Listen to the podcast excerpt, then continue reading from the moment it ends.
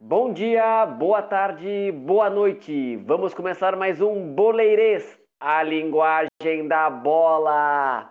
Fala pessoal, hoje vamos falar sobre a 14 rodada do Brasileirão e os resultados da dupla Grenal. Vou começar o programa apresentando os meus grandes amigos. Pacheco. O Grêmio venceu e convenceu por 20 minutos. Batata. Deixaram o gigante acordar, hein? Abreuzinho. Até que enfim voltamos a vencer. É verdade. E eu, Estevão, que vou, hoje, hoje eu vou começar o programa assim, ó. Thiago Galhardo é disparado o homem mais bonito do Rio Grande do Sul.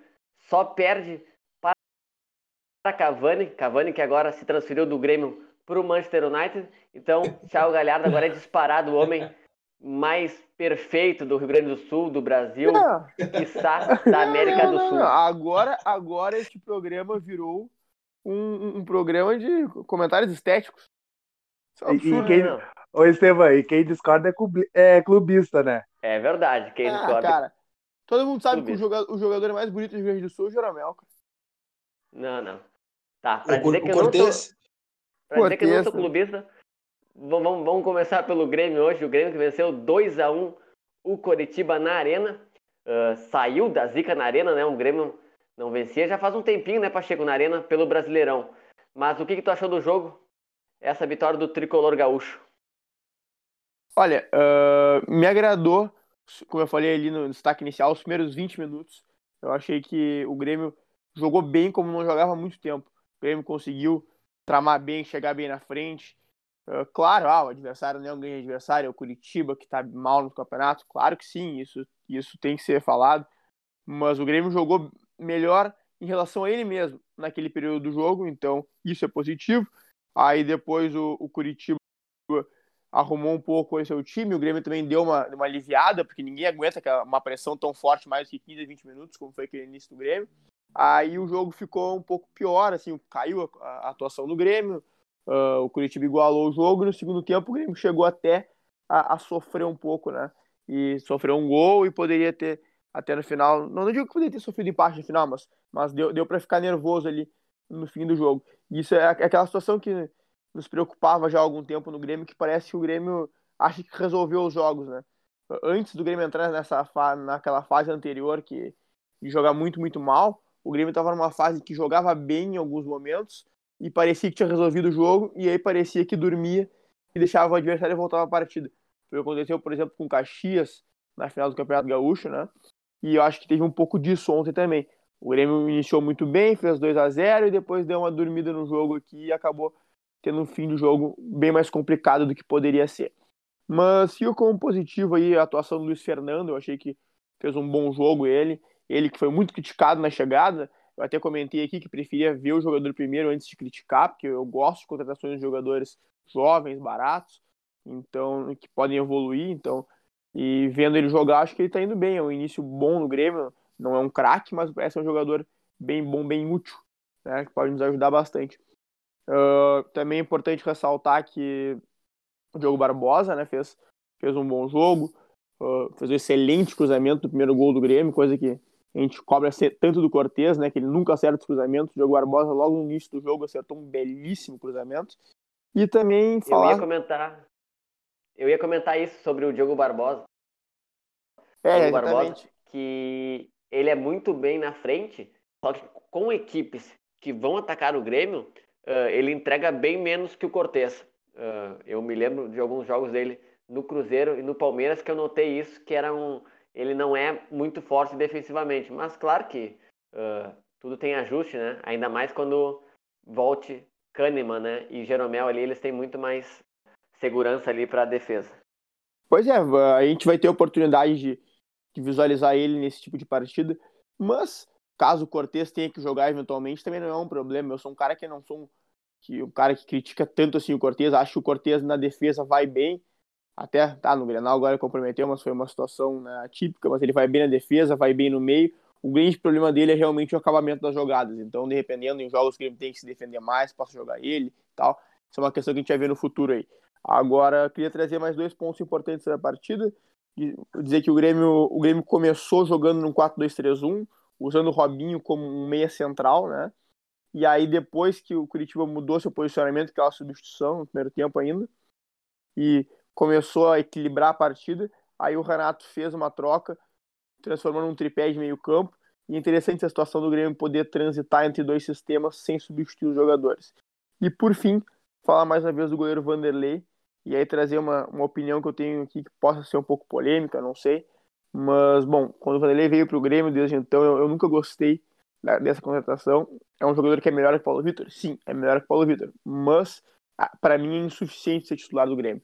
É um goleiro que tem ótimos reflexos, então a gente vai ver ele fazendo belas defesas, defesas lindas, assim, pode fazer um DVD de grandes defesas dele, um chutes a queimar-roupa e tal.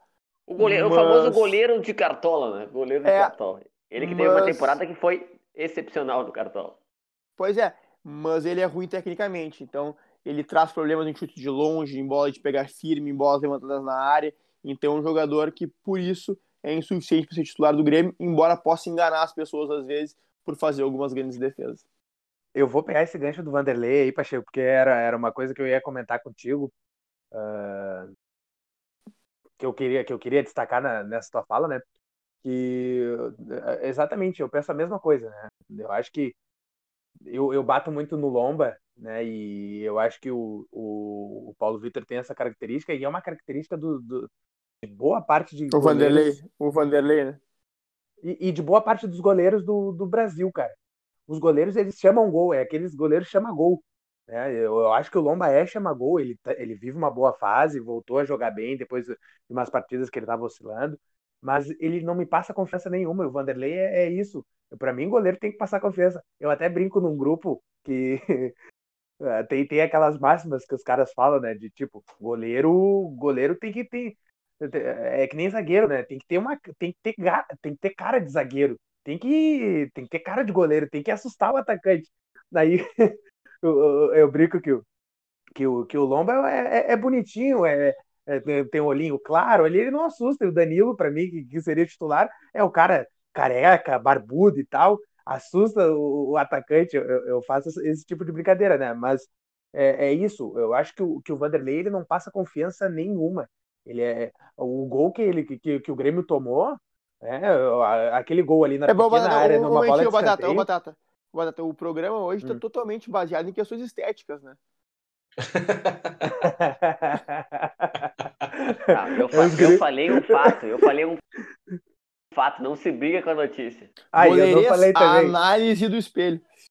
Não, é que, é, que, é que, vamos combinar, né? Quando a gente tem um representante que me aparece no Instagram com aquele naipe do último do Batata, a gente tem que falar sobre é. beleza no programa. Ah, é verdade. É, verdade. Eu tô, eu tô aquele, podendo falar. aquele casaco estiloso que veio, choveu direct perguntando, bah, e esse, esse casaco aí? É, só, só, só, não recebi propostas financeiras ainda. Então, não, não, também... eu te falei, Batata, isso aí é, teu, é presente. É, vai, não, não. Presente não, não se pode vender. Não, é, isso aí, isso aí é, é valioso. Esse aí não vou, não vou, não vou negociar. Daqui a pouco eu apresento mais uns aí, mais alguns no, no, nos stories. Mas só para terminar ali o que eu tava falando, aquele gol que o, que o Grêmio tomou ontem, uma, um cruzamento no, no, escanteio, por mais que seja fechado, e essa bola fechada é, ela é mais perigosa, né? Porque qualquer cabeceio ali, qualquer desvio pode entrar em gol, mas uma bola na pequena área que não veio com tanta velocidade assim, né? E aquela bola ali é do goleiro, cara. E, e o Vanderlei falhou nessa saída e eu ia pegar outro outra situação, uh, não só uh, pro Vanderlei, mas como o Grêmio tem tomado gols esse ano, né? Como a, a as equipes estão conseguindo fazer gols com mais facilidade. O próprio Curitiba teve um gol anulado, né? Um, um belo gol do, do Robson, que é um atacante interessante de, desse time do Curitiba, né? Teve um gol anulado. Os times antes que sofriam para fazer gol no, no Grêmio, hoje em dia não, não tem mais toda essa, essa dificuldade. Né? Até mesmo quando tinha Jeromel e Kahneman, né? o próprio Sport veio aqui e fez dois gols no Grêmio. Né? Eu não lembro se tinha Jeromel e Kahneman, mas um dos dois eu sei que estava jogando aquele jogo. Né? Então, acho que, essa é uma situação que o Grêmio precisa também evoluir uh, para poder ser mais competitivo e agora na, na, segunda fase da Libertadores, né, essas situações aí o, o Grêmio precisa resolver para conseguir ir melhor nessas competições. Só algo que eu ia dizer em relação ao Grêmio é que às vezes me parece que o Grêmio é realmente. É, pegando, pega um pouco do que o Pacheco falou antes. Me parece que o Grêmio é meio apático. Sabe? Tava ganhando de 2 a 0 e tá, tudo bem, tem aquela, aquela naturalidade de estamos ganhando de 2 a 0 em casa, mas aí o, o, o, Curitiba começou a jogar, fez o gol e parecia que o Grêmio não reagia, sabe? Parecia assim meio sem meio sem rumo, sabe? Isso que às vezes me causa um pouco de estranheza. Queria comentar, é, felicitar o Pacheco, né, que na, há dois programas ele vem falando do número 11, né? E o Grêmio finalmente agora conquistou a 11 primeira colocação no Campeonato Brasileiro. uh, ah, vamos não, falar agora não. um pouco é, do... Eu, eu, eu, agora vamos falar... Só, só para finalizar, eu, eu, eu, fico feliz que, que o Estevão tenha, tenha lembrado dos 11 jogos que o Inter não ganha no Grenal. Adoro uma, uma autocorneta, acho muito bom. Pessoa saber rir de si mesmo. É, é verdade. Mas olha só, não, só, não dá para perder a alegria nunca. Mas só, só para finalizar aqui sobre o Grêmio, pegar ali o que o Batata falou da, da defesa do Grêmio, né? Os gols do Grêmio vem sofrendo e bater mais uma vez naquela tecla, né? Para mim, o sistema defensivo do Grêmio é muito ruim. O Grêmio marca de uma forma muito mal feita. Uh, aquela questão aí dos volantes pressionarem na frente, abrir um espaço no meio de campo uh, entre, a, entre o meio e a zaga, né? É uma situação que complica muito o Grêmio, além dos problemas na bola aérea que a gente vem vendo também. Uh, tu acha que esse problema pode ser resolvido com os três volantes? Os três volantes atenuam um pouco o problema, porque tem mais um jogador ali e ajuda a ocupar aqueles espaços, mas. O é Lucas uma... Silva fica mais preso na base, né? É, é, só que assim, é, é, é uma compensação para o problema. Na verdade, se o time marcasse de uma forma melhor, poderia, poderia jogar com apenas dois volantes e ainda assim ter a mesma efetividade defensiva. É o cobertor curto, né? É. Mas uma situação que, que até o, a imprensa estava comentando e que parece que o Grêmio tem, tem treinado é de jogar com três zagueiros, né? E... É, mas eu, eu, vejo da mesma forma isso, Batata. Mas essa, cara, eu, eu fico curioso, eu sempre fiquei curioso para ver uma equipe brasileira uh, voltar a jogar com três zagueiros, porque eu acho que, que, é, um, que é um sistema, hoje em dia na Europa, praticamente todas as. Né? É, o próprio Renato trabalhou no, no, no na segunda, na, na, última passagem antes dessa, uh, no é Grêmio time, jogou. Aquele time com o Riveiros. Isso, e, na, e a zaga era o Erley, Rodolfo e Bressan, né? Então agora ele tem zagueiros com mais Pobre qualidade. Pobre do Rodolfo, né? Pobre do Rodolfo. É. Nem é Noé claro carregou, que... carregou tanto animal junto. é, é claro que tendo a dupla que se notabilizou no Grêmio, né? Jeromel e Kahneman. Uh, fazer ela jogar agora numa linha de três, né? Mas David Braz é um bom zagueiro também, que, que pode compor muito bem essa linha ali com, com, com Jeromel e com Kahneman, né? E aí o Grêmio poder jogar com, com o Michael e com o Matheus Henrique à frente da zaga, eu acho que, que, aí tem uma, uma segurança um pouquinho maior, e aí jogar com, com os dois alas, né? O, o Orejuela e o Diogo Barbosa, né? Eu acho que poderia ser uma opção bem interessante, né? Daí o Grêmio, para atacar, poderia jogar nesse 3-4-2-1, né? Que daí botaria o, o Alisson e o PP à frente dessa linha de quatro com, com os laterais e os meias barra volantes, né? E com o Diego Souza na referência e poder marcar depois com uma linha de cinco, que isso é muito utilizado na Europa, né? Principalmente. Uh, que, que, e, e que é um sistema essa linha de cinco, a primeira linha de cinco defensiva, né? Com uma linha de três, uma linha de quatro à frente e o atacante lá fazendo a, a pressão inicial, é bem utilizado na, na Europa e causa bastante dificuldade na, nas equipes grandes, né? Geralmente, uh, também as equipes de menor expressão, uh, contra, quando jogam contra equipes maiores, né? De maiores investimentos também, uh, jogam a nessa formação. e... assim, né? Inclusive, né? É, exatamente. A Atalanta, é. a Atalanta, a Atalanta joga mais num 5-3-2, né? Defendendo. Não no. É, mas a, eles jogam a, com mais dois atacantes. Querendo, é, querendo ou não, se tu joga um 3-5-2, quando tu vai defender, tu vira um 5-3-2. É, só que eu acho que justamente o ponto é o que o Batata falou ali. é que isso acaba sendo muito bom para quando tu é o time que se defende. E o Grêmio, em 90% dos jogos, é o time que ataca. E aí eu acho que por isso esse sistema acabaria não sendo tão bom para o Grêmio, embora eu acho que é um sistema que, que é, é bem interessante para algumas equipes. Bom, vamos falar um pouco sobre o Inter, né? Que venceu a equipe do Bragantino 2 a 0 com dois gols de Thiago Galhardo. Vocês pensaram que eu ia falar outra coisa, né? Mas Lá, vai, Abreu, me diz o que que, o que que tu achou da partida do Inter que venceu. Eu já quero destacar aqui outra bela partida do lateral Heitor e dizer, né, que a base está aí para ser usada e não para ser descartada.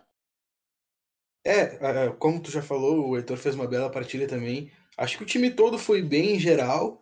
Acho que não sei se tem alguém que a gente possa dizer que foi. O Potker foi bem mal, bem abaixo da média. Mas o restante, acho que o time todo foi, foi bem. Edenilson jogou bem. O Potker é regular, né? Sempre joga mal. É, sempre joga mal. É, mas, assim, acho que tudo que a gente for falar de positivo e de negativo também nesse jogo, a gente tem que considerar que do outro lado tinha o Bragantino, que é um time que não faz absolutamente nenhuma resistência. Já tinha comentado no outro programa que eu vi um jogo contra o Corinthians e foi bem ruim. Foi um time que não apresentou praticamente nada dentro de campo. E então qualquer coisa a gente vai ter que dar um desconto. Sem contar que o Bragantino ainda teve um jogador expulso, Tony Anderson, que era do Grêmio. Foi expulso Sim, foi, no, no, segundo no tempo. Finalzinho, ainda... né? Final. É, mas é que ainda. É, mas é que aí, aí só baixou mais ainda a moral, entendeu? Sim, era um período do jogo que daqui a pouco, se o cara faz um gol, o time cresce. Mas aí morreu. Eu acho, é, o Inter fez acho... os dois. A... Fala, Batata, fala. Não, eu acho que vocês vão concordar comigo uh, sobre o, o, Bragantino. Eu acho que a gente já, até já falou sobre isso num, num, programa.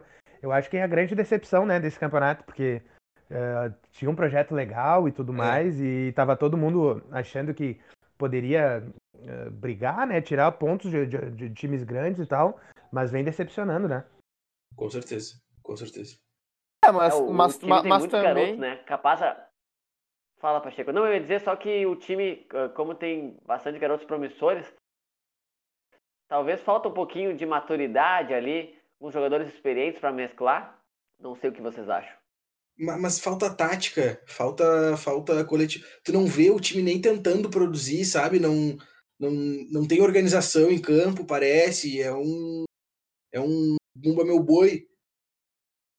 É, eu, eu, eu, eu, eu ia comentar, só que é, é, é, a gente no Brasil às vezes é um pouco imediatista, né? Eles chegaram na Série A, talvez não tenham sucesso esse ano, talvez caiam, mas não significa que o processo, que o processo deu errado também. Né? Mas, claro. mas, mas eu ainda falar, pode vir a dar certo. Mas eu ia falar, uh, o time quando era treinado pelo Zago jogava um belo futebol, né? Tanto que subiu com é. sobras por causa do trabalho dele, né? O Zago foi, foi treinar no, no Japão, né? Se não me engano, né? Não lembro, não lembro. Foi no Japão, foi no Japão.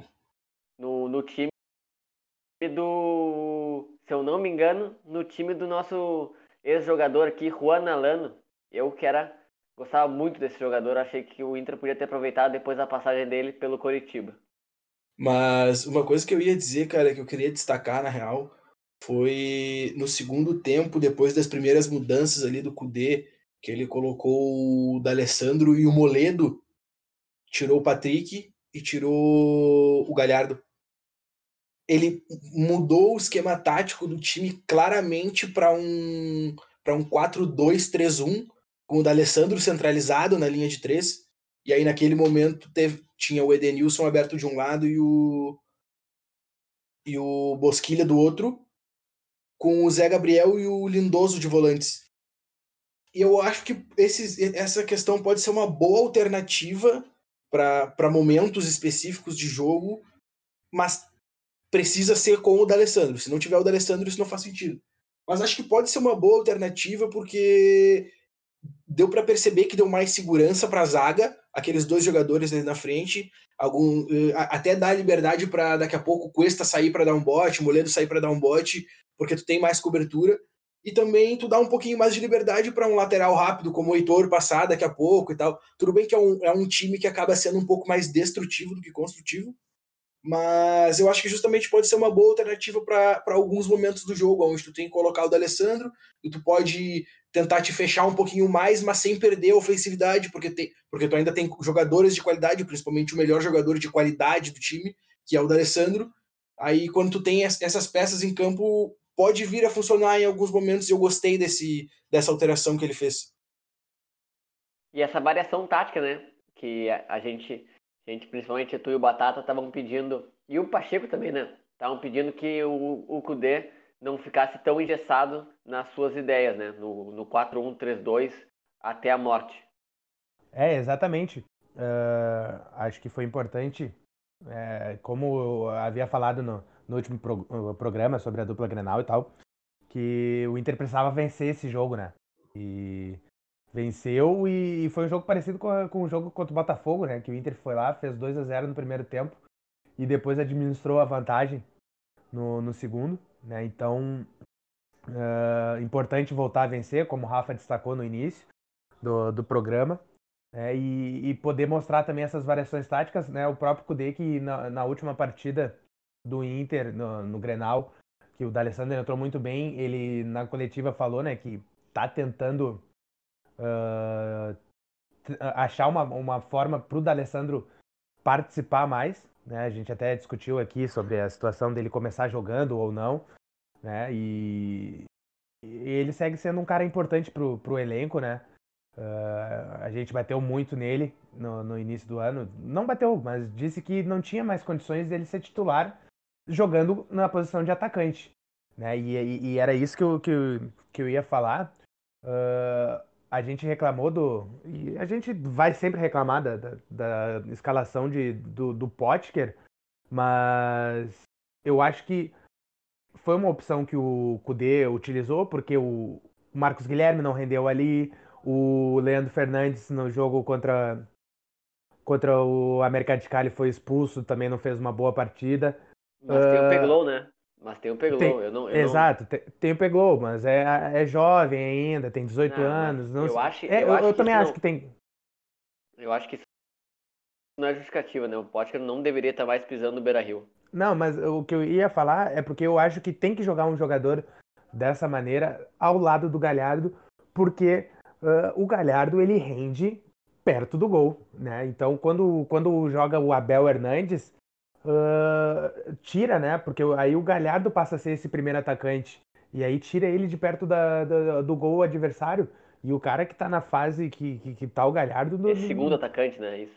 É, exato. É, é. exato. É, desculpa. Uh, esse cara que, que, Essa fase que o Galhardo tá passando, o, o Inter precisa é, achar pelo menos o cara que vai jogar mais seguido ali do lado dele, né? Não sei se vai ser o Potker, não sei se vai ser o Leandro Fernandes, não sei se vai ser o Peglow, né? Mas uma coisa é certa, sem o Guerreiro, o Thiago Galhardo tem que fazer essa, essa, essa função de centroavante, né? É, muito também porque o, o, o Abel não vem fazendo bons jogos, eu acho. Uh, tá, não, não, não. O Inter não tá fazendo bons jogos, mas ele foi bem contra o, o América de Cali ali na, na sua estreia pela Libertadores, e mas depois não, não, não fez por merecer ser titular, mas é a opção que temos, né? É ele ali ou o Peglou, o, o, depois o Yuri Alberto, né? Que até foi convocado para a seleção ali sub-23. Não, não sei que, que seleção é essa que ele foi convocado, é a seleção olímpica, eu acho. Uh, que pode virar opção, né? Porque ele uh, chegou, jogou um joguinho ali e já se machucou. Mas enfim, é isso que vocês queriam comentar sobre o jogo do Inter? Não, eu só, queria, eu só queria falar mais uma coisa. Que tristeza que tu falou sobre o Abel Hernandes, hein? Um uruguaio que, que ainda não, não, não deu certo no, no Inter, né? Não, não, não. Né, não, não. Eu, eu não. Não, eu acho que ele pode, pode render mais, entendeu? Uh, é, uh, ele foi muito mal contra o Goiás lá na sua estreia lá, aí depois foi bem contra o América de Cali e depois tá, tá, tá nesse banho-maria, naquele famigerado não fede, não, não, não fede, não cheira, entendeu? Mas, Sim, não, concordo. Uh, é, é, a opção que temos no momento, né? Até o Yuri Alberto não, não se recuperar e acho que o Peglow tem que ser opção, até pode ter mais chance, né? Porque a gente viu, né? Quando o Heitor teve uma sequência, tá fazendo bons jogos. Por que o Peglow não pode ter uma sequência também? Ainda mais na frente do jogador que a gente já viu que não rende mais, que a gente tem que mandar para a Turquia, para o sei lá, Sri Lanka, Ilhas Faroé, não sei, por aí. Vou te dizer que eu até acho que o, o acho que foi o melhor cara que eu vi fazendo essa função. Eu vi pouco tempo que ele jogou, mas acho que ele conseguiu, ele, ele teve um pouquinho mais de capacidade de, de buscar o jogo, sabe? Sei lá. Eu gostei quando ele jogou ali naquela posição, acho que pode dar bom mesmo. Claro, tem, tem que. O jogador tem que ter sequência. O, o, muito que a gente reclama no Inter é que os jovens vão 45 minutos, 45 minutos, 70 minutos, não rendem.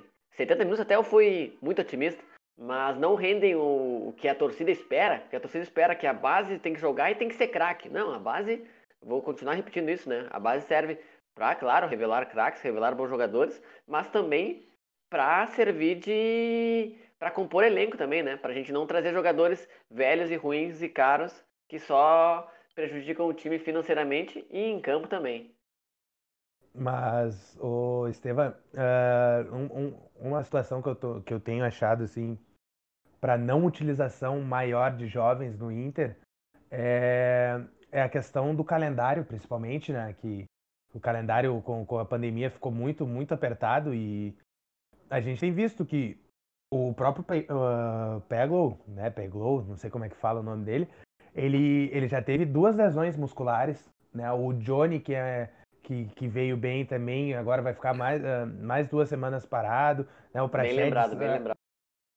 O Praxedes a gente sabe que não aguenta jogar uh, os 90 em, do, em, em, em, dois jogos seguidos na mesma semana, né, e, e é, é o que o, o, o Kudê já falou numa entrevista, né? Que uh, essa parte física do, dos jogadores que vêm da, das categorias de base, ela, ela tem que ser aprimorada para que eles consigam suportar né, o, o, o, futebol profissional, que é diferente, né? E, mas uma, uma coisa que me, que me deixa assim mais tranquilo com, com esse aproveitamento das categorias de base é que os nossos jogadores que têm sido alçados ao time titular do Inter, eles são muito jovens, né? O Heitor uh, estreou ano passado com 18 anos, é a mesma idade do Praxedes esse ano, do Johnny, do Peglo, né? Uh, então, esses jogadores, eles têm... A gente, a gente uh, vê uma perspectiva de, de, de, grande crescimento nesses jogadores, né? Aí é esperar, ver o que, que o, o Kudê vai fazer com, com essa gurizada aí. É verdade, bem lembrado isso aí sobre as lesões musculares. Mas acontece, mas quando eu acho que quando, quando eles estiverem melhores fisicamente, merece ter a sequência, né? Como o Heitor aí. Até acho que o Praxedes, ele é meio fraco, eu vejo ele meio fraco fisicamente, assim, parece que não. Tanto que ele tira. Tanto que o Kudê, vocês podem observar que ele, o Kudê sempre deixa ele 45 minutos. Dificilmente ele joga. Quando joga muito, ele joga 70 minutos, mas eu não vi até agora o Praxedes terminando um jogo. Eu acho que também acho que falta essa maturação física, mas é muito bom jogador. E falando um pouco sobre a questão física, o Inter que já vai ter provavelmente algumas baixas para domingo para o jogo contra o Atlético Paranaense. O Bosquilha saiu, estava uh, com gelo na perna, o Thiago Galhardo também saiu antes, uh, várias vezes no jogo meio que botou a mão no tornozelo, muito pelos desgastes do, dos jogos, né? E também o Inter não conta com o Edenilson no domingo porque levou o terceiro cartão amarelo. Mas falando um pouco sobre o resto da rodada, acho que os resultados mais surpreendentes foi o Botafogo ganhar do Palmeiras 2 a 1 Acabou, acabou a invencibilidade do Vanderlei. Acabou, acabou a invencibilidade. Eu, inclusive, falei pro meu amigo Marcelo que o Botafogo ia praticar o crime no Palmeiras, que o Palmeiras vinha fazendo um futebol paupérrimo e o Botafogo não era um mau time. E se concretizou. O Botafogo ganhou 2x1 do Palmeiras e o Fortaleza ganhou 2x1 do, do líder Atlético Mineiro com um jogador a menos ainda, né? Uma vitória heróica do time de Rogério Ceni, que é muito bem treinado. Capaz o capaz do Fortaleza, não sei se pode beliscar uma pré-Libertadores, mas tá ali com 20 pontos a um ponto do G6. já, já tá beliscando. Mais... Já, é, já Se tá vai beliscando. conseguir, a gente não sai, mas tá Se vai conseguir, não Uh, e falando disso também, Vamos falar, um, uh, só queria fazer um comentário, né, sobre o Vasco, né, que demitiu o, Ram, o Ramon, uh, uma atitude é, é, do futebol brasileiro isso, né? O técnico não joga bem três jogos, a, a, equipe, né, no caso, né, oscila três jogos, o técnico é demitido, né? O, o, o Ramon que vem fazendo um bom trabalho no Vasco, tava superou a expectativa do que é o elenco do Vasco, pegou a semida do brasileiro, tava nas cabeças e não tá mal, é décimo com 18 pontos, a 3 pontos do G6.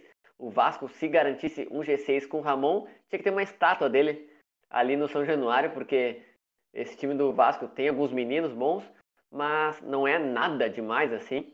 E, e é isso, né? Mais um técnico que é fritado por esses cartolas eh, dirigentes que acham que futebol é fórmula mágica. Quem, quem olha para o time do Vasco nota rapidamente que o Ramon não é o problema. É verdade. E eu vi uma, uma enquete em algum Instagram de, desses que falam de futebol, uh, perguntando se o Rogério Ceni é o melhor treinador brasileiro do momento. E eu votei que sim. Eu acho que, que o time do Fortaleza, a gente até já comentou aqui nos dois jogos contra a dupla Grenal, aqui contra o Grêmio, eles empataram com e mostraram uma grande qualidade. Contra o Inter eles venceram, não jogaram tão bem assim, mas é um time organizado que conseguiu fazer um gol no, no, numa bola achada, mas é, é, bem treinado. E eu acho que o Rogério Ceni tem, tem feito um grande trabalho. Mas eu queria destacar também o Flamengo, né? Que foi o meu destaque inicial do, do gigante que acordou, né? Uh, Bruno Henrique voltou a jogar bem, a participar do, dos gols do, do, do Flamengo. Né? Não teve Everton, Everton Ribeiro, que está servindo a seleção, mas tem Diego. E a gente não pode deixar de destacar né, o Pedro. O Pedro, que é o, o centroavante que a gente já vem falando há, um, há, há alguns programas aqui, né, uh, sobre ele na seleção brasileira.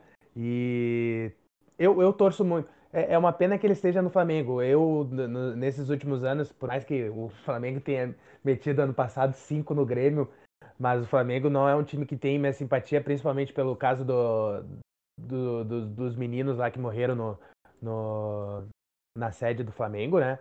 Uh, e que não foi resolvida ainda essa, essas questões aí com, com, com, a, com, as famílias, né? Então o Flamengo, para mim, uh, eu tenho esse ranço, eu peguei esse ranço com o Flamengo, mas eu torço muito pelo Pedro. Eu gosto muito desse jogador e é uma pena que, que ele joga no Flamengo, né? Mas não, melhor mas... jogar no Flamengo do que ele jogar no Grêmio. E ele tá, tá, tá, tá vindo muito bem, já, já é mais uma rodada que ele, que ele faz gol, dessa vez meteu dois, e, e tá aí, né? O Flamengo, a gente tem que ver o que, que o Domenech ainda vai aprontar com esse time do Flamengo. Vamos torcer para que o Raio não caia duas vezes no mesmo lugar, né? É, eu, eu quero ver o Domi ter coragem de tirar o Pedro ou ter coragem de botar o Gabigol no banco. E não, uh, só a gente tá falando do Pedro, né? Pedro, que depois do, do segundo gol marcado, uh, no fim do jogo, deu entrevista, né? Falando, não, um abraço para a gurizada do Boleirês que confia no meu trabalho e me quer na seleção. Uh, não se briga com a notícia. Não se briga com a notícia. Deixa eu só dar um, um destaque. É, não sei se vocês viram o Cruzeiro que perdeu, perdeu, perdeu em Sim. casa para o Sampaio Correia. Entrevista é, do tá... Fábio, né? E o Fábio. É isso que eu ia falar. O jogo 900 do Fábio com a, com, com a camisa ah, do Cruzeiro. Eu não sabia. Ah. Jogo 900 dele. E perder pro Sampaio Correia em casa, né? O time se afundando na, na, na, na zona de rebaixamento para a Série C.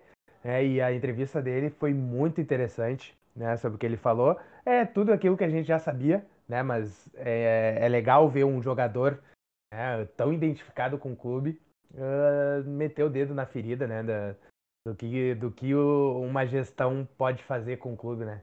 Impressionante o que, o que fizeram com o Cruzeiro. Será que o Cruzeiro se salva da Série C? Acredito que sim.